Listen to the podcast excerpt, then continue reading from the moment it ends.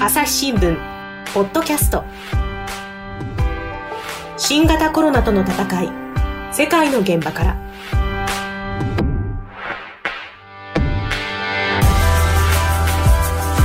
朝日新聞の神田大輔です。この番組は世界各地で取材を続ける記者たちからそれぞれの国の現状や取り組みを聞いています、えー、今回のテーマはオリンピック。これまであの海外で活躍するですね特派員の皆さんから話を聞いてきましたが日本も当然世界の国々の一つであるこれに違いはありませんそれで日本といえばですね、2020年今年の7月24日に開会式を行うはずだったオリンピック、東京オリンピックなんですが、新型コロナウイルスの影響で1年延期になってしまいました。日本ではその後感染の拡大はある程度収まりまして、緊急事態宣言も解除になりました。ですが、感染者はその後も出続けていて、第2波や第3波の心配というのもされています。今も感染が広がっている国もあります。本当に来年オリンピックを開くことはできるのか？今日は朝日新聞の編集委員でスポーツを担当する稲垣康介さんから話を聞いていきます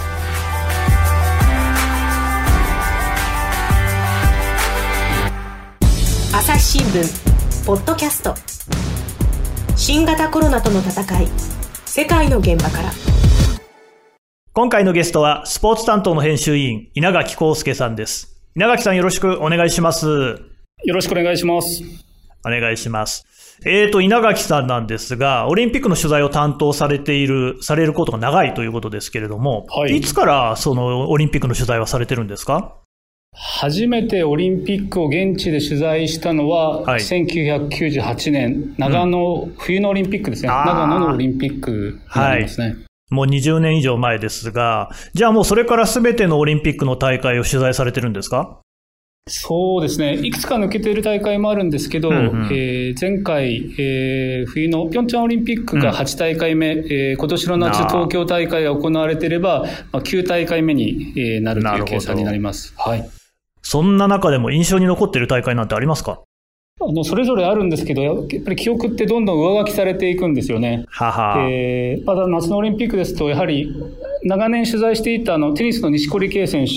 えー、はい、彼が四大大会出てから、えー、ずっと取材しているんですけど、彼が銅メダルを取ったリオオリンピックは最近の中ではすごく印象に残っているシーンですかね。はい。なるほど。まあそんなあの、五輪取材歴の長い稲垣さんにですね、えー、ぜひお聞きしたいのがやっぱり、オリンピック東京五輪、来年開催できるのかなんですが、どうですか？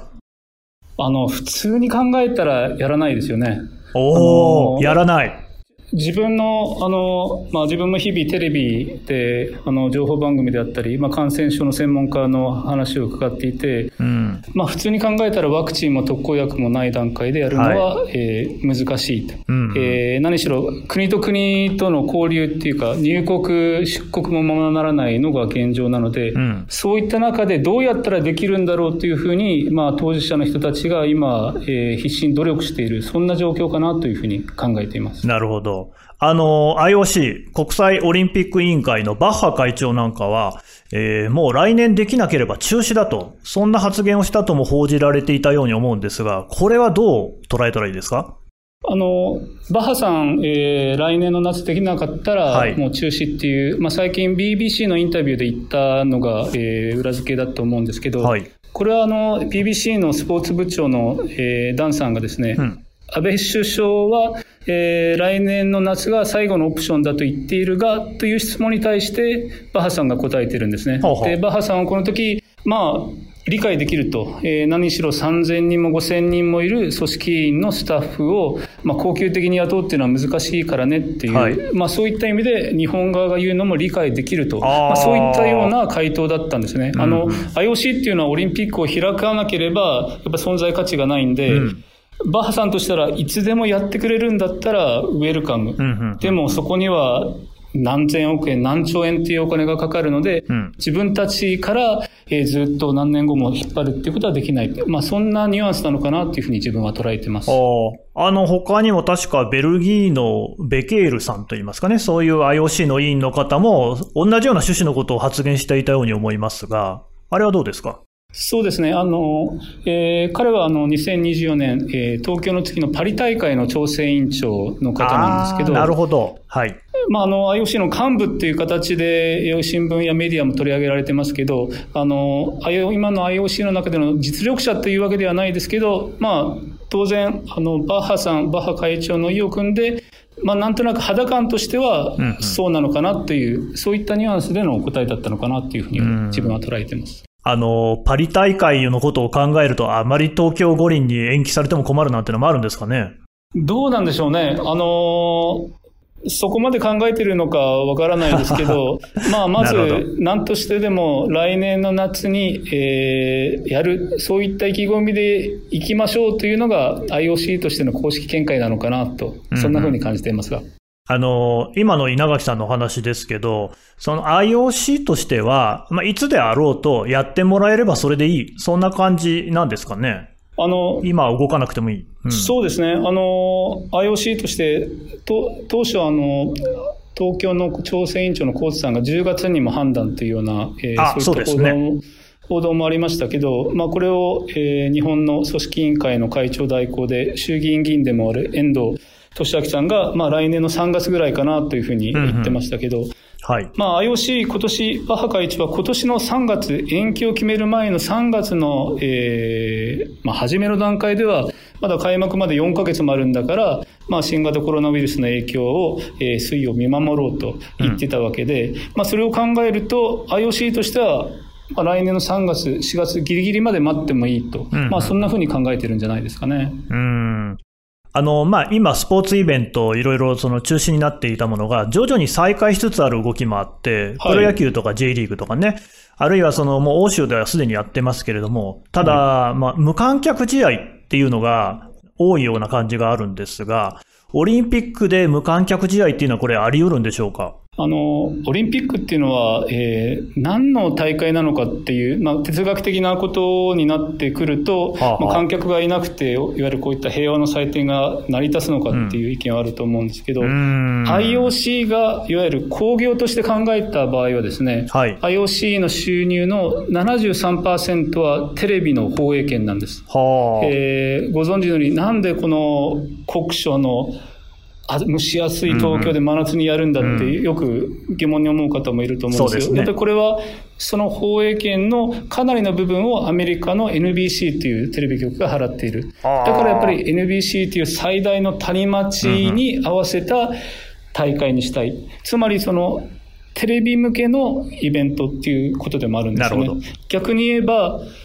テレビの収入さえ入れば IOC としてはある程度の収入は得られる。逆に東京の組織委員会、大会の組織委員会としては、お客さんがいないと900億円分のチケット収入がゼロになってしまう。900億円は大きいですね。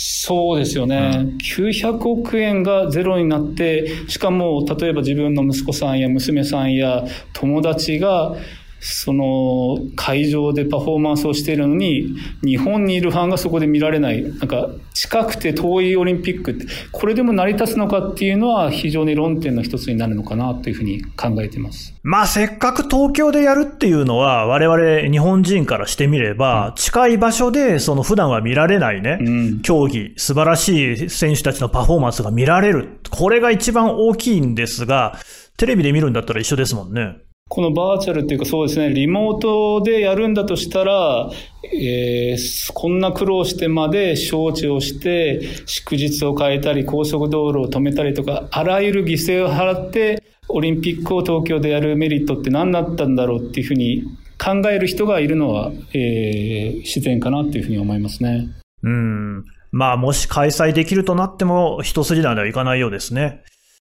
朝日新聞、ポッドキャスト。新型コロナとの戦い世界の現場から。まあ、オリンピックといえばですね、当然その主役になるのはアスリートの人たちなんですが、稲垣さん、あの、アスリートからも取材をされているということですけれども、アスリートの立場から見ると、この今回の五輪の延期、どういうふうに思ってるんでしょうか？まあ、非常に、あの、選手たちからしたら、もちろんやりたいという希望を持って、夢を持って、この1年間の延期に、え向き合ってると思いますね。まあ、もちろん年齢によって、今回が最後という、まあ、30代半ばのような選手にとっては、1年伸びることによって体力的な衰えっていうのがある。うん、逆にまあ10代の選手にとっては、えー、世界のトップにあと1年あればより近づける。そういった意味でポジティブに伝え、えー、捉えている選手もいるとは思います。ただこれは難しくてですね、プロ野球や J リーグもそうですけど、やるにあたってじゃあ選手それぞれが PCR 検査なりを受ける。そうですね。じゃあスポーツ選手が優先的にそういった形の検査を受けることが、その世の中、社会からどういうふうに受け入れられるんだろうか。うん、まあそういったこともあって、なかなか自分たちから言い出しにくい。うん、そんな空気あるのかなっていうふうに思いますね。うん最近もね、プロ野球のジャイアンツの選手がその検査を受けたっていうのもありましたけど、そのもう一つ先ほどのお話の中で、無観客試合、つまりお客さんが入らない試合っていうのもあり得るっていう話ありましたが、これはアスリートからしたらどうなんでしょう？なかなか選手に直接これを聞いてですね、答えるのは難しくて、まあ、うん、私、あの、日本フェンシング協会の会長で、あの、北京オリンピックで日本フェンシング界初のオリンピックのメダルを取った太田祐樹さん、はい。えー、結構仲良くさせていただいてるんですけど、まあ、先日このテーマについて彼に取材をしまして、うん、えー、究極のえぐい二択だけど、選手たちに中止か無観客開催の二択だったら、ほぼ間違いなくみんなやりたいって言うでしょうね。というふうに答えてくれましたね。そうですか。うん、やっぱり。アスリートとして、うん、はい。どうぞどうぞ。いや、やりたいんですね。あの、そうですね。もちろん、あの、小田選手ずっと応援する文化っていうのを訴えてきて、いろんな学校を訪問したり、千葉県の小中学生にその応援する文化の大切さを訴えてたんですけど、オールアナッシングでゼロになる時のこのいろんな影響を考えたら、自分の立場からしたらやりたいっていうふうに力説してましたね。まあ多分そこはアスリートそれぞれに考えもあるでしょうが、うん、ただまあ無観客でも、まあ、できないよりはできた方がいいっていう人もそれは確かに多そうですね。はい。うん、で、私その思うのが、はい、オリンピックって何がその素晴らしいと言って、やっぱり短期間、短い間にたくさんの人が集まって、で、たくさんの競技をやると。今日はあちらでこの競技、こちらでこの競技、いろんなことをやっていて、それぞれにあの世界で最も優れたですね、パフォーマンスを見せる。これがオリンピックの素晴らしさかなと思うところがあるんですが、逆に言うとですね、必ず人が集まってしまうんですよね。仮にお客さんを入れなかったとしても、選手は集まってしまうし、選手村どうするのか、で選手のあの付き添いのね、コーチであったり、スタッフだったりどうするのか、大量に動員するはずだったボランティアどうするのか、ウィズコロナの時代にそもそもスポーツイベント、大きなイベントっていうのはもう合わないんじゃないかっていう気もするんですが、ここ、あの、いかがですかね？まあ確かに、あの、返す言葉がないっていうか、その通りと言いますか。あの、先日、東京オリンピック・パラリンピックの、えー、公式映画を撮ることになった映画監督の川瀬直美さんにインタビューする機会がありまして、はい。えー、まあ彼女にもこの質問をぶつけたんですけど、確かにこのウィズコロナ時代に世界から206カ国地域からの選手が一堂に集まるっていうイベントっていうのは、この矛盾してるっていう部分はあるかもしれないっていう川瀬さんも言ってたんですね。川瀬さんはあの映画がご専門なんで当然、カンヌ映画祭っていうのもあるじゃないですか。で、カンヌ映画祭っていうのも、もうどんどんどんどんマッチョな祭典になっていって、世界最大。はい。すべてがそこに集まるような形になっていて、それって今の時代にそぐわないんじゃないかなっていうのは、えー、川瀬さんも言ってたんですね。川瀬さん、あの、普段奈良県に住んでらっしゃるんで、東京に比べるとコロナの感染のリスクも低い。そう、ね,、いったことを考えると、一箇所に大都市で何かをやるっていうものは、なかなか矛盾を持っている。そんな時代になってますねってことをおっしゃってましたね。うん。だとしたらもうオリンピックはやらなくていいってことになりますか？あの、いろんな方法があって、2024年パリのオリンピックでは、例えばサーフィンはポリネシア領のタヒチでやったりですとか、ひょっとしたらこれからは分散開催っていうんですかね、オリンピック憲章でも昔は一つの国でっていうことだったんですけど、例えば、あの、一部の競技っていうのは他の国、隣国でやったりとか、うん、そういったような形で新しいオリンピックっていうふうにあの発展していく可能性はあるのかなというふうに考えています。うんでもじゃあそうすると、もうなんかあの、それぞれのね、競技で大会は世界大会やってるはずなので、陸上でもね、世界陸上なんかもありますし、別に一度にやんなくてもいいんじゃないかなって気もするんですが。突き詰めていくと、その世界選手権の集合体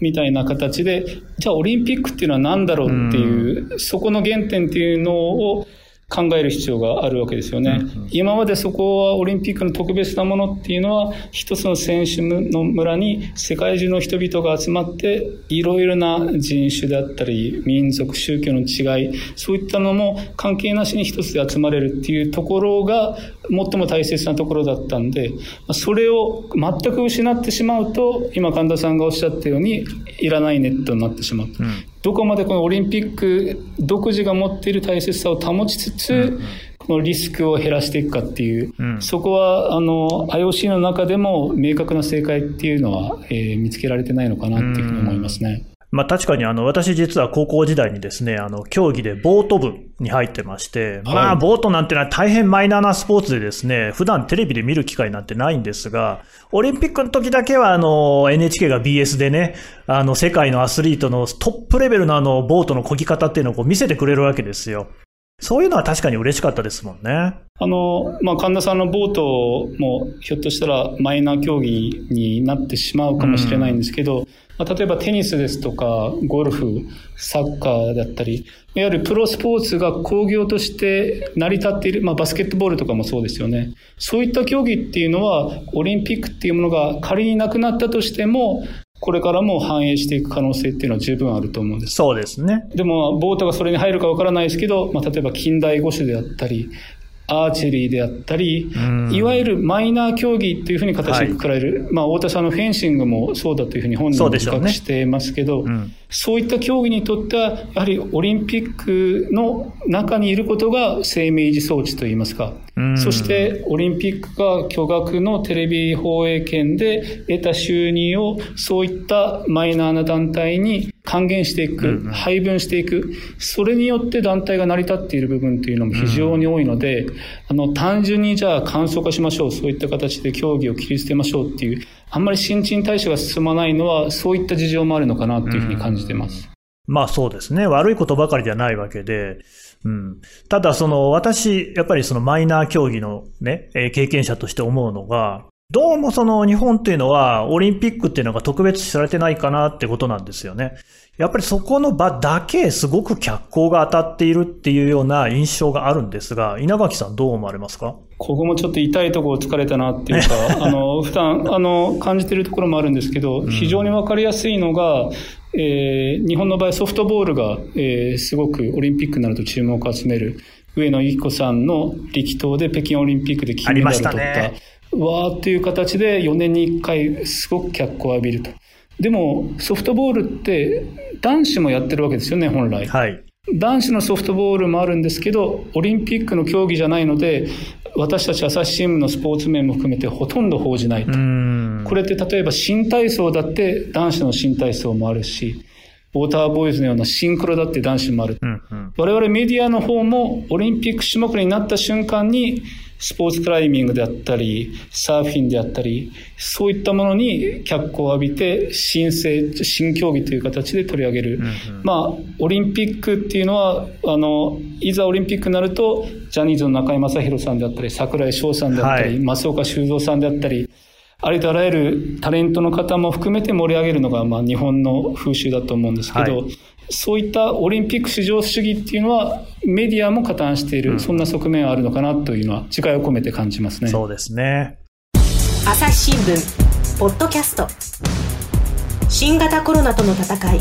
世界の現場から。朝日新聞の質問ドラえもん。我が家の朝は質問から始まる。2012年に太陽圏を出た探査機ボイジャー1号が宇宙人に向けて載せているものは何？身の回りのことから広い世界のことまで。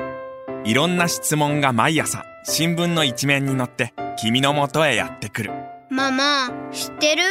なんだろうね。さあめくって探して答えを発見。あった！レコードか！いろんな国の毎朝のワクワクが未来を開く。朝日新聞。引き続き、朝日新聞でスポーツを担当する編集委員、稲垣康介さんからお話を聞いていきます。で、今までのところで、東京オリンピックの抱える問題、延期をするのにしても、中止にするにしても、あるいは無観客にするにしてもですね、いろいろあるんだっていうことが分かりましたが、ここでちょっとあえて、中止する場合、どういうことが問題になるのかというのを稲垣さんに伺いたいんですが、どういう問題がありますかね？シンプルに言えば、選手たちの夢がなくなる。まあこれは一つですよね。はい。ただ、もう一つ一番わかりやすいというかは、やっぱりお金じゃないですかね。あの、東京都だけですでに、まあ1兆3700億円程度の、えー、お金をオリンピックに投資している。まあ国ですとか民間も含めれば2兆円、3兆円とも言われると。はい。それが中止になった時は、これまでの投資はどうなってしまうの？これは無駄になってしまうの？まあそういったのが一つの議論になるのかなと思いますね。まあ、その2兆円、3兆円というのもね、ほとんどその税金として支払ってるわけで、要するに我々のお金なわけですからね、それを、まあ、こういう言い方がね、いいのかわかりませんけど、ドブに捨てるような話っていうふうに思う人もいるでしょうね。そうですね。あの、新国立競技場に、まあ、千何百億円かかった、他に新しい競技場もいくつかできたと。えー、もちろん今まで投資したもので、そういったスタジアムは残りますし、いろんなムーブメントとかでやったもの、すべてがゼロになるというわけではないと思うんですけど、やはりこれだけ6年間かけて、2013年に決まってから、ずっと努力をしてきた組織委員会の人たちだったりだとか、そういったものがやっぱりゼロになる、その巨額な損切りについての、是非、そういったところがポイントになるのかなと思います。うんそんな中でちょっと最近注目の動きとしては、五輪の簡素化っていうことがですね、えー、まあ、小池都知事であったり、あの、森吉郎会長であったりから出てきましたけれども、この簡素化という流れ、これは稲垣さんどう見てらっしゃいますか？のオリンピック、まあ、IOC そのものもですね、あのオリンピックがどんどん肥大化していくことによって、まあ、立候補する年がだんだんなくなってくる。はい、その期間っていうのは、まあ、バッハ会長が就任したのは東京オリンピックの開催が決まったのと同じ2013年なんですけど、うんうん、まあ、バッハさん会長になってからどんどんいろんな改革を始めていったんですね。うん、なので、できるだけ節約、開催都市に負の遺産を残さないような形で既存の競技施設を使いましょう。うんうん、なるべく仮設にしましょう。まあそういった方向性っていうのは出ていたんで、まあ今回の場合は、まあいささかちょっと緊急避難的な簡素化っていう側面はあるんですけど、うん、この残り1年少しで、もし東京が無事開催にこぎつけられたら、これから24年のパリ、28年のロサンゼルスに向けた、まあ、観測の一つの新しいオリンピックのモデルを作る、うん、まあ、それくらいの気概でできたらいいのかなというふうには思いますね。なるほど。もともと簡素化の方向性はあって、まあなぜか東京五輪の場合はね、予算も膨らみに膨らんでいるっていう、そういう状況があるのかもしれませんけれども、あの、もう一つちょっと私気になってるのが、朝日新聞週末に B っていう紙面をお届けしてまして、そこであの、読者の方からアンケートを取ったところですね、オリンピックを1年後に開催します。これをどう考えるかというのを尋ねたところ、64%もの人がですね、いいえと、つまり1年後にやることに反対だっていうふうに答えたと。で、賛成、はいっていうふうに答えた人は、なんと36%ということで、2分の1しかいない。という状況で、まあこれあの緊張感が一番ですね、コロナに関して高まっていた5月初めの実施とはいえですね、相当多くの人がもうオリンピックいいんじゃないかっていうふうに思っている。そんなふうにも受け取ったんですが、これ稲垣さんはどう思われますか？自分もあの、新聞を開けてですね、あの、いきなりこの記事を見て、なかなかリアルな数字だなっていうふうに感じましたね。確かあの B の読者の方のアンケート、多分1079人ぐらいの方が回答してくださったと思うんですけど、はい、3月に朝日新聞の本誌が、この東京オリンピックどう思いますかっていう時には、えー、延期を望む人が約7割ぐらいで、中止を望む人って9%しかいなかったんですね。うんうん、えー、これについて逆に僕は驚いて、まあ、自分の記事でも書いたんですけど、うん、いや、これだけコロナがこれから大変な時に、まだ中止を求める人が9%しかいないのかっていうふうに逆にびっくりしたんですけど、まあ、その後のこの数ヶ月緊急事態宣言で、まあ、医療従事者の方がすごく大変である。はい、そうですね。いろんな形で自粛を求められて、その休まなきゃいけない方、まあ、飲食店の方、観光業、そういった人たちの思いからすると、今の64%というのは、瞬間最大風速で考えれば、えー、自然な数字なのかなというふうにも思いますね。なるほど。まあ、意識がね、少し、あの、その時々によって大きく変わる、揺れ動いている、そんな風にも言えるようですけれども、まあ、大きく考えた時にしかし、今後ね、開催をするのか、延期になるのか、あるいはもう中止してしまうのか、これ、あの、決め手というのはどこにあるんでしょうか？あの、日本の場合というかですね、あの、ヨーロッパやアメリカの場合、まあそもそもオリンピックに立候補して招致をする段階で、まあ住民投票にかける、まあ民主主義的な手続きを踏む国では、多くはそういった住民投票によって、その、えー、土地の地元の人たちの賛否を問う。はい、まあそういったような手続きがあるんですけど、日本の場合はそういったようなものがない中で、うん、えー、招致が進んで開催も決まりました。うんうん、で、残り1年、1年延期が決まったことで、じゃあさあどうするのか、うん、となった時に、